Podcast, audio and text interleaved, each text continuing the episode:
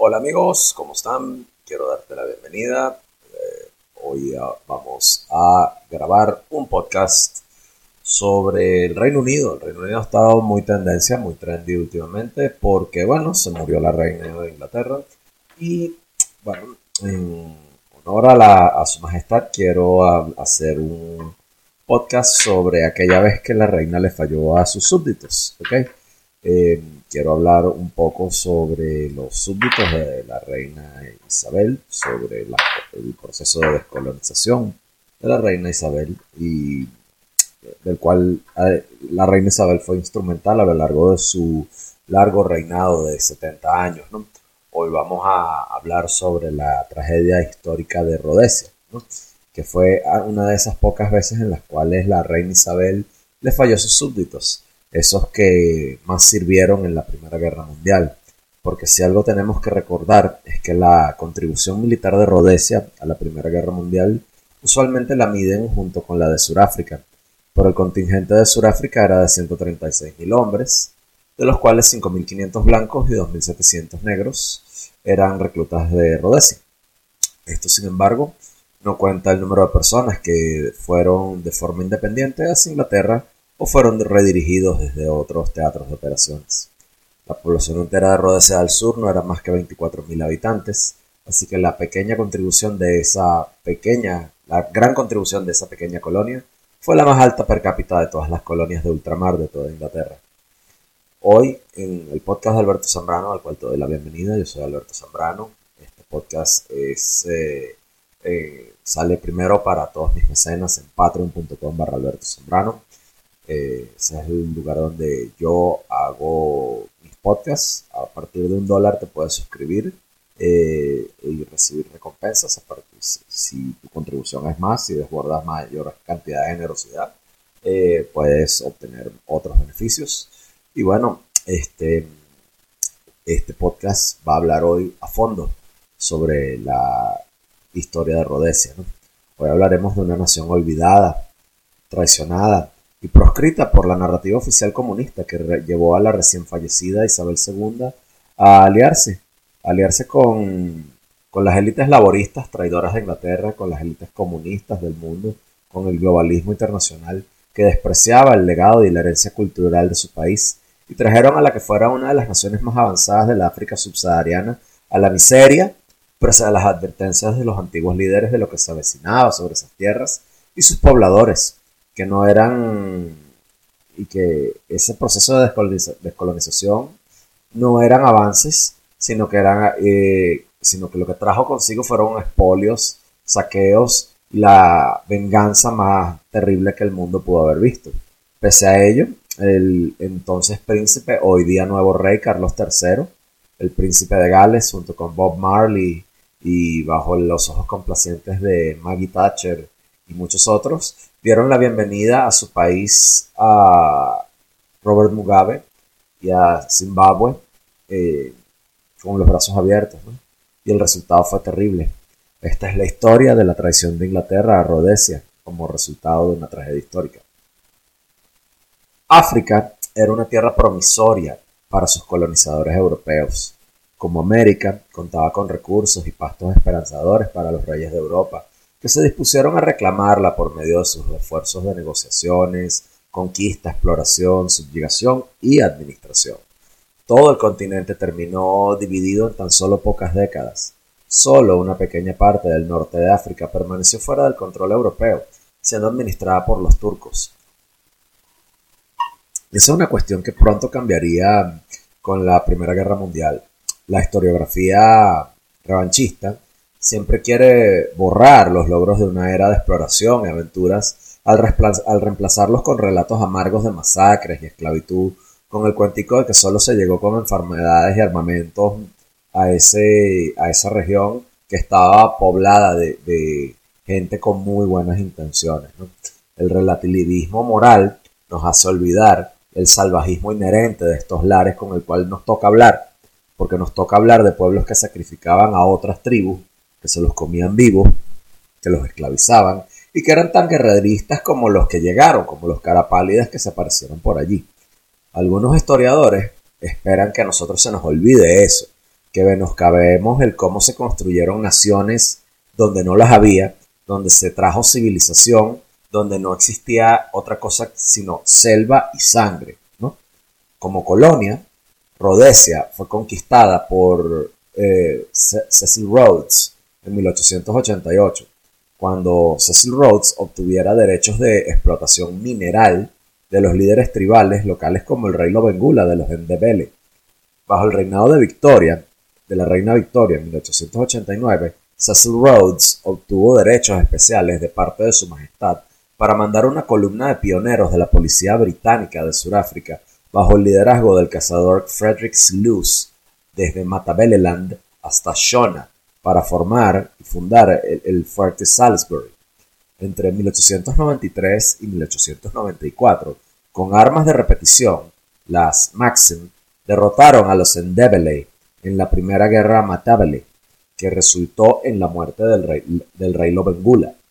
Luego vendría la Segunda Guerra Matabele entre, entre 1896 y 1897, una guerra totalmente innecesaria que fue arengada por un líder tribal que atribuyó a los blancos una enfermedad endémica de su ganado, en la cual los africanos ah, descuartizaron a tres cuartas partes de los colones británicos y se los comieron.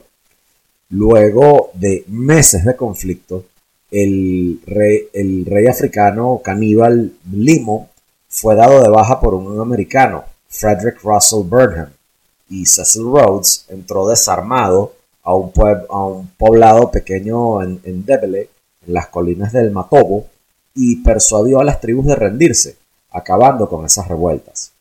En ese contexto eh, de, conflicto aparece Rhodesia. En 1899 se crea un consejo legislativo para gestionar asuntos civiles de la empresa, que iba a encargarse de la explotación minera de lo que sería Rhodesia como colonia minera, con una minoría de, escaños electos a través de la cual la British South African eh, Company debía aprobar las medidas de, gobierno.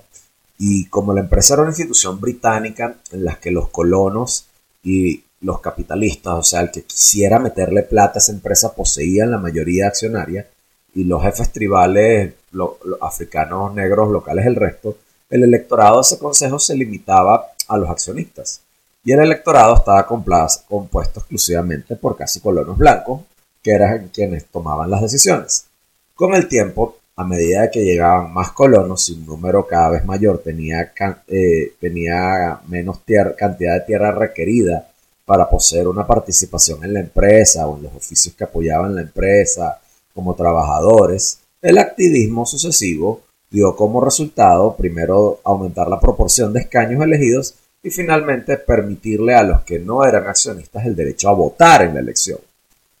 Antes de aproximadamente 1918, la opinión entre el electorado giraba en torno a la continuación del gobierno de la compañía británica en Sudáfrica.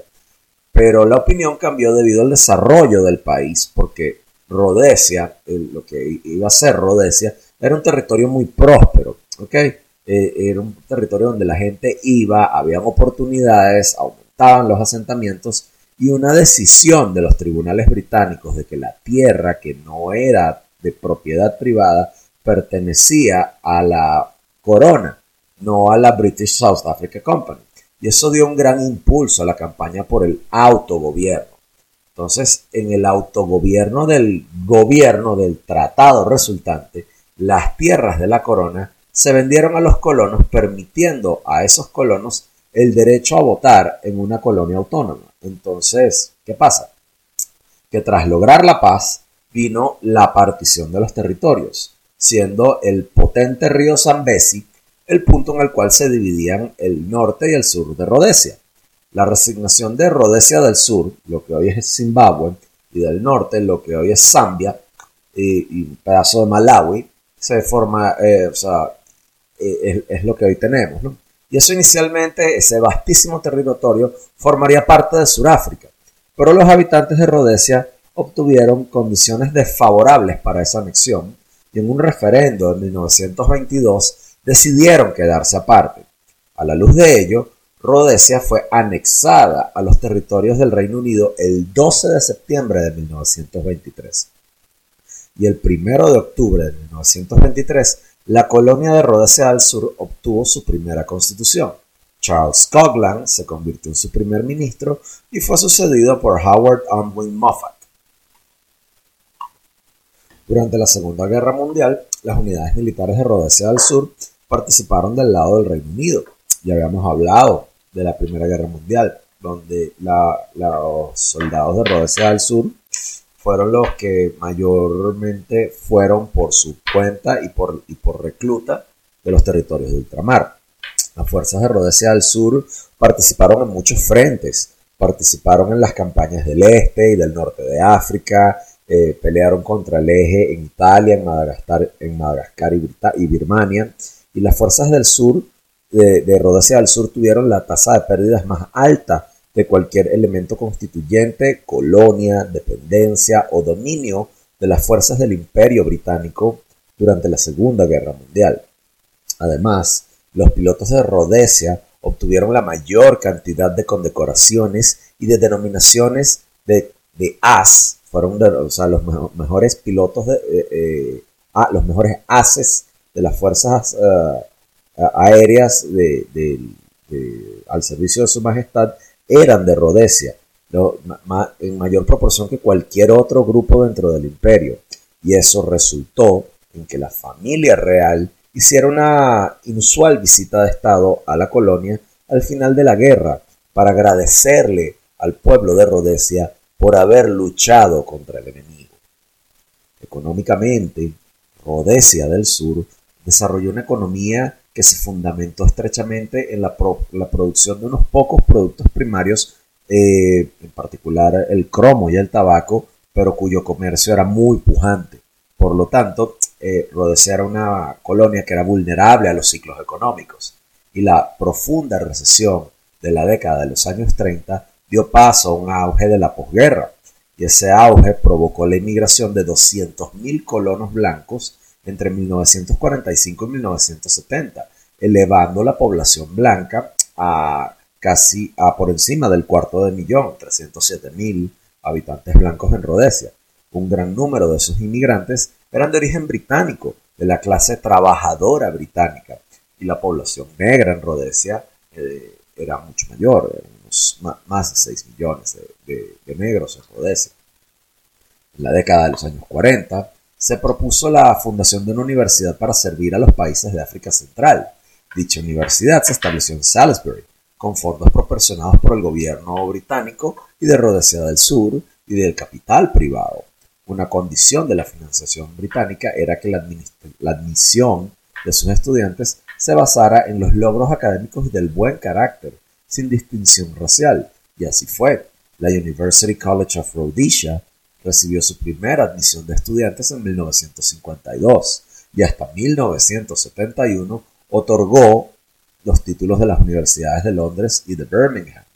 En 1971, la University College of Rhodesia se convirtió en la Universidad of Rhodesia y comenzó a otorgar sus propios títulos. El puje por el abandono del estatus imperial de las colonias, de las colonias del Reino Unido comienza con el gobierno laborista, entiéndase, el gobierno de izquierdas de Clement Attlee en 1945. Pero a este le siguieron tres primeros ministros conservadores, con ministros conservadores que no quisieron conservar nada. Luego de Attlee regresó Winston Churchill por tres años, en el cual los clamores de independencia en las posesiones del reino en África fueron escuchadas por el liderazgo británico se crea la Federación de Rhodesia y Nyasaland, una federación centroafricana, un experimento de paisote, porque era un paisote, que lo que hizo fue querer aglomerar a Rhodesia del Norte, a Rhodesia del Sur y a Nyasaland, lo que es hoy Zimbabue, Zambia y Malawi. Esto lo hicieron sin tomar en cuenta diferencias culturales, diferencias sociales, gubernamentales, costumbres, valores, creencias, actitudes, aptitudes y demás formas de llevarse, como las costumbres de quienes estaban allí. Y la idea de los conservadores de ese, gran experimento africano, similar al reparto africano de 1888, era medio encaminar los deseos de los nacionalistas negros a las administraciones coloniales y a los blancos africanos nativos que ya de hecho tenían un siglo allí metidos con sus propios valores, sus propias creencias, sus propias actitudes y sus propias aptitudes. Ese experimento Tory, ese experimento conservador, buscaba emular a Sudáfrica, a Canadá y a Australia sin tomar en cuenta lo que allí habitaba. Y esa federación se empezó a desarmar sola, debido a la bajísima proporción de británicos nativos para sostenerla en torno y en relación a la proporción altísima de negros de distintas tribus que se odiaban entre sí y que no tenían ningún interés en formar federaciones ni mucho menos adherirse a estándares occidentales de vida. Al crear una federación, de forma paradójica, los primeros ministros que sucedieron a Churchill, Anthony Eden, Harold, Macmillan y Sir, Sir Alec Douglas Home, crearon a una élite blanca que terminó siendo dueña de aún más tierras y de aún más capitales que el que tenían inicialmente, pese a los esfuerzos del gobierno local de Rhodesia del Sur de mantener la situación en cuestiones de igualdad de oportunidades con igualdad de resultados, aun cuando el aparato productivo del país dependía en buena parte de mano de obra negra barata. El resultado fue que el primero de enero de 1964 la federación termina disolviéndose solo que es hoy, solo lo que es hoy Malawi iba a terminar separada, mientras que las dos Rodesias, la del norte y la del sur, se mantendrían unidas. Aunque Rhodesia del Norte tenía una población blanca de más de 100.000 eh, habitantes, así como unidades civiles y militares británicas adicionales y sus dependientes, la mayoría de ellos eran relativamente nuevos en la región y se dedicaban principalmente al negocio de la extracción, a la minería. Eh, tenían pocos intereses territoriales y eran mucho más dóciles, al permitir el nacionalismo negro que los habitantes de Rhodesia del Sur. En consecuencia, Gran Bretaña le dio a Rhodesia del Norte la independencia el 24 de octubre de 1964. Sin embargo, los nuevos nacionalistas cambiaron el nombre de Rhodesia del Norte por Zambia y comenzaron tentativamente al principio y luego a una marcha rápida a una campaña de africanización. Rhodesia del Sur siguió siendo una colonia británica, occidental, blanca en esencia, resistiendo los intentos de traer la regla de la mayoría que consistía en que el gobierno de Rhodesia debía estar en su mayoría constituido por negros. Debemos entender hasta este punto un par de cosas. Rhodesia era única en su estatus en el Imperio Británico y en el Commonwealth. Aunque nominalmente era un territorio colonial, se autogobernaba interna y constitucionalmente de forma distinta. No se diferenciaba ni interna ni constitucionalmente de un dominio. ¿okay? Eh, o sea, Rhodesia era única en el Imperio Británico. Nominalmente territorio colonial, se gobernaba interna y constitucionalmente y, no se diferenciaba de un dominio.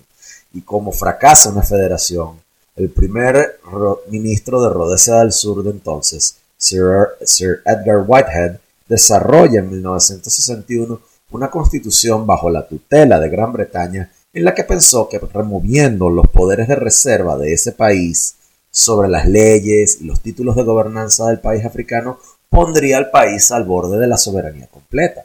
A pesar de que dicho texto fundamental no presentaba garantías independentistas bajo las cuales Rhodesia del Sur fuera un dominio a la par de Canadá, Nueva Zelanda o Australia, de disolverse la federación, el disentimiento entre los blancos, incluidos Ian Smith, el jefe entonces de la oposición, tomaron como bandera el hecho de que la Constitución omitía una promesa explícita de prometer independencia si la federación se disolvía. Hubo un referéndum en 1961 en el que el 65% de aprobación eh, de, los votantes, después, muy, controversial, al que después le metieron artículos extra tras solicitud de los británicos, incluidos el del poder de la corona de enmendar, añadir o revocar ciertas secciones de la Constitución por orden de un consejo a petición del gobierno del primer ministro británico. Esto negaba el sentido de independencia de Rhodesia y era la manzana de la discordia política que llevaría a una declaración unilateral de, independencia por parte de Rhodesia. Tenemos que ubicarnos en contexto y ponerle la cola al burro, porque el podcast tiene que ver un poco sobre cómo la reina le falló a, sus súbditos en Rhodesia. Bueno, estamos en el contexto de la Guerra Fría. Gran Bretaña se oponía a la expansión de la influencia soviética y china en el África. Y con esos vientos de cambio eh, que surgen de ese famoso discurso de los Winds of Change de Harold Macmillan, que agarraron tracción en África por la descolonización y el cacareado tema del racismo que no era tal, se crea un consenso en, el que en ese foro llamado Naciones Unidas, donde el bloque comunista se alía con el bloque africano y con el bloque asiático para denunciar lo que llamarían colonialismo. Y con dinero, con armas y con un piso político le dieron eh, apoyo a todas las insurgencias que rodeaban a Rhodesia, tildándolas de movimientos de liberación racial. Y eso navegó hacia arriba, hacia los movimientos culturales. Recordemos que la política está aguas abajo de la cultura. ¿Y qué ocurre? Que Inglaterra se convertiría en un paria internacional si expresaba reservas o si se negaba a la posibilidad de hacer una excepción hacia una de sus colonias más apreciadas. Una vez que el tema de Rhodesia tocó el piso verde de las Naciones Unidas, luego el rojo de la Organización de la Unidad Africana, mantener el status quo era una cuestión inaceptable a nivel internacional porque le causaba mucha vergüenza al Reino Unido reconocer el problema que tenía. En el contexto de la mancomunidad de naciones, del Commonwealth, Gran Bretaña también sabía que darle la independencia a Rhodesia era un problemático, era, un problema, era un paquetazo, porque en esa mancomunidad habían otras naciones afroasiáticas que no entendían el razonamiento de por qué a ella sí y a mí no. Ser un estado independiente para Salisbury, sin la regla de la mayoría para los negros, era sencillamente un problema que mandando su colonia querida al basurero de la historia se resolvía solo. Políticamente se resolvía solo. Pero, ¿qué pasaba con todo ese arraigo cultural y de creencias por el cual la reina Isabel, que juró defender y respetar y honrar, ok, ocurriría, ok. Bueno, resulta que bueno, el no hacerlo ponía al Commonwealth en una división política que quizás fracturara al Commonwealth, causando problemas. Más problemas para una Gran, Gran Bretaña que estaba plagada de ellos en lo interno por desempleo, por inflación, por estancamiento y a lo externo por no saber ubicarse en la guerra cultural de la Guerra Fría el Commonwealth en repetidas ocasiones le pide a Gran Bretaña que, que interviniera en el tema de Rhodesia, en el cual los laboristas se preocuparon por el hecho de que si, eh, Salisbury hacía lo que le diera la gana, terminarían en un régimen similar al surafricano, y no era así. ¿Ok? Eh, eso también es porque los laboristas, la izquierda británica es muy paranoica. ¿Ok? Así que ansiosos de escoger entre el Commonwealth, que son muchos países, y Rhodesia, que era uno solo, eh, decidieron escoger por un solo país. Eh, eh, o sea, perdón, mandar al basurero de la historia un solo país. Y el primer ministro de Rhodesia, Sir Edgar Whitehall, intentó negociar entre los dos, pero puso las consideraciones internacionales primero considerando las más importantes y eso también fue su error. Por su parte, el gobierno de Rhodesia del Sur Pues también tenemos que entender la posición del gobierno de Rhodesia. ¿no? Encontró que era bastante extraño que Gran Bretaña, que de la nada, se inspirara en quién sabe qué, en destruir su legado imperial y comenzar a crear estados independientes de Rhodesia del Norte y Nyasaland, que eran países que eran mucho menos desarrollados que Rhodesia del Sur, ¿ok? Con menos experiencia en el autogobierno, reteniéndoles el poder eh, a, a, Rhodesia del Sur de poder ser un Estado soberano. A los ojos de Rhodesia del Sur, ellos eran merecedores de la independencia porque habían hecho todo para ello. Fueron de las colonias más leales al reino, fueron los que más han trabajado para ello, tenían mucho mejor experiencia para ello y de hecho, culturalmente, el trato para con los africanos era de los más justos en los países donde había un gobierno minoritario. No era un gobierno eh, eh, similar al surafricano. ¿okay? De los tres países de, lo que era Rhodesia del Norte, Nyasaland, es decir, Zambia y, Malawi, ¿okay? Eh, Rhodesia Sur era el más longevo, el más desarrollado, el que le daba más oportunidades a los negros de todos los países, no solo de los de Rhodesia, sino de todos los países para poder educarse, para poder trabajar, para poder tener tierras, para poder tener movilidad ascendente social positiva y uno de los más industrializados del África subsahariana. La manzana de la discordia eh, era aquella del principio de la regla de la mayoría de un gobierno negro. Era, esa era la base de, la, de esa inconsistencia. Eso era irrelevante para los ojos de Rhodesia del Sur. Presumían, Rhodesia del Sur presumía que de fracasar la federación, ellos serían los primeros en ser otorgados la independencia sin tener que enmendar su constitución de 1961. Les habían dado promesas verbales del desde el gobierno del número 10 de Downing Street, por parte, es decir, por parte de los británicos, a ambos lados del espectro político para de ello. O sea, los laboristas y los Tory les habían dicho que sí. O sea, izquierda y derecha británica les, había dicho, les habían dicho que sí. Tenían décadas de relaciones bilaterales que cimentaban esa confianza. No tenían razón alguna para pensar ser víctimas de un engaño político.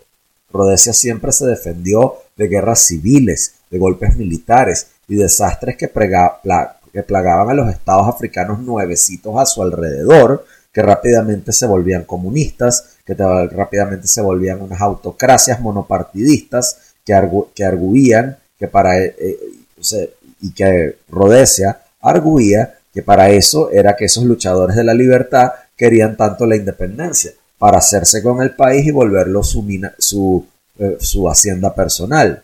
Y los líderes opositores negros de Rhodesia estaban todos alineados, financiados y motivados por, por los, comunistas autócratas sanguinarios de, los países vecinos.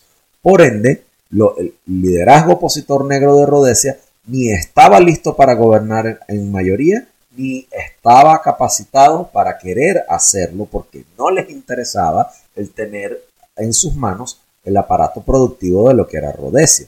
El sistema de votación en Rhodesia no era racial, estaba cimentado en poder adquisitivo y educación. ¿ok? No, no, no estaba cimentado en cuestiones de raza.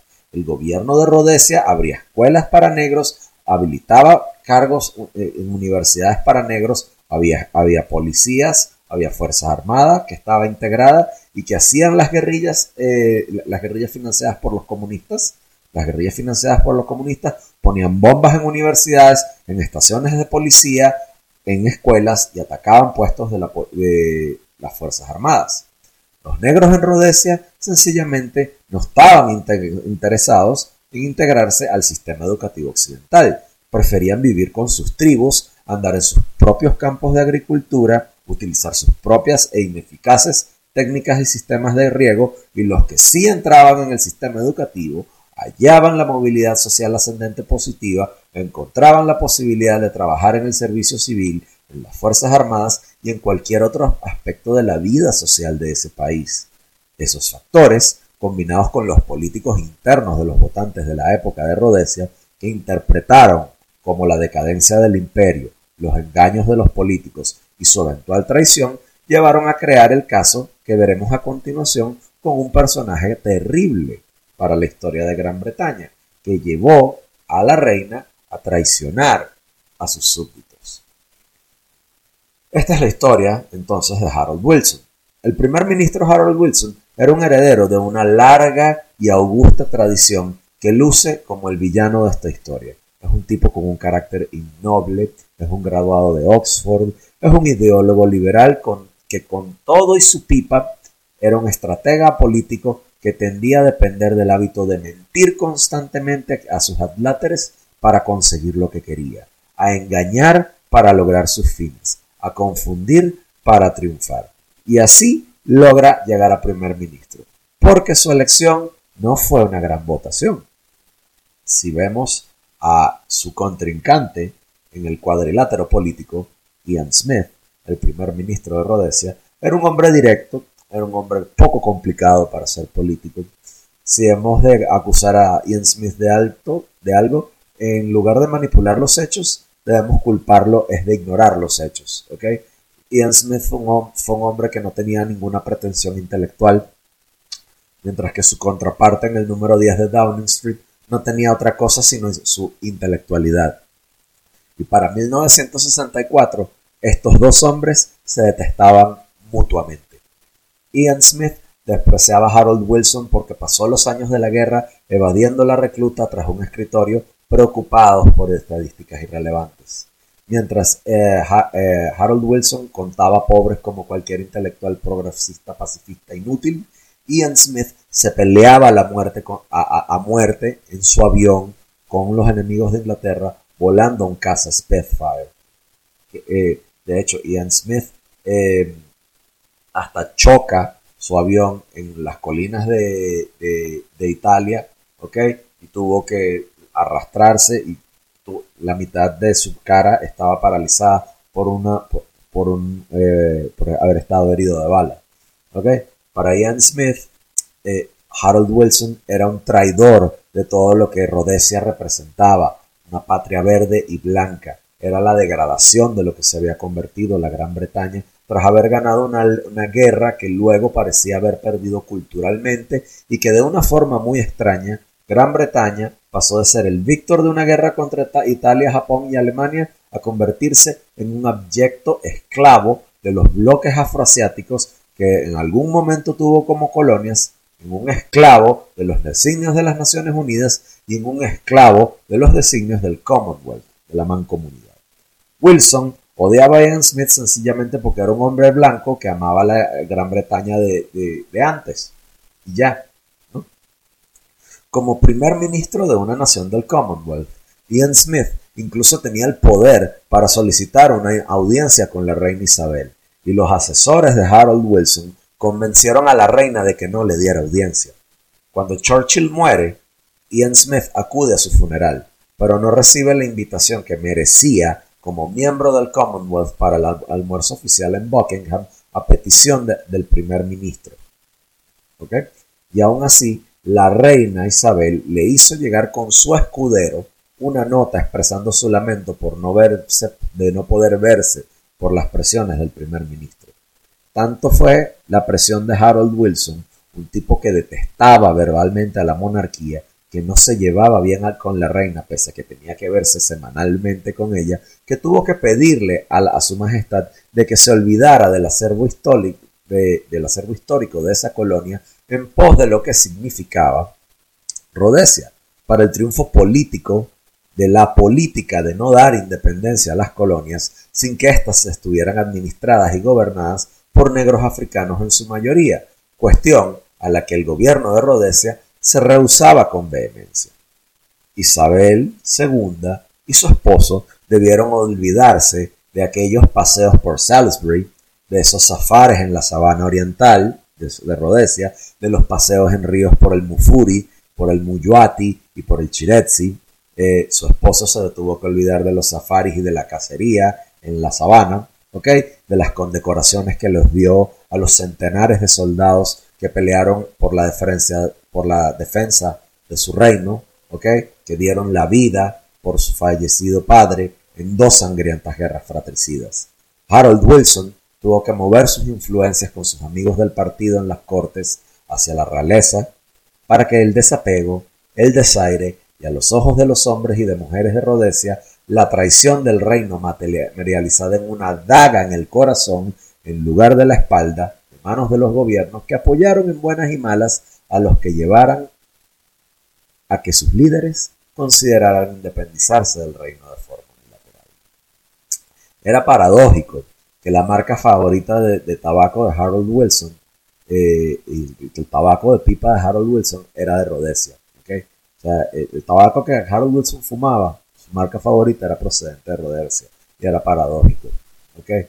entre las visitas de Ian Smith al reino y, una de Wilson a Rhodesia, en la que se, eh, eh, Harold Wilson se dedicó a hablar con los líderes opositores encarcelados, dándoles beligerancia, ignorando sus atroces crímenes, ignorando que planificaron bombardeos en, centros comerciales, ignorando que arengaron abusos sexuales al clero, a, niñas, a monjas, eh, ignorando que eh, el liderazgo del, de eh, liderazgo opositor de Rhodesia ponía minas quiebrapatas, cometían actos de canibalismo y demás cosas sanguinarias. Aún así, todas esas conversaciones de este liberal de Oxford con esos africanos encarcelados fueron difíciles y fueron agrias, porque ellos en repetidas ocasiones le dijeron durante sus reuniones que no querían su, su modelo de democracia occidental liberalizadora de izquierdas, que él les proponía con una regla de la mayoría.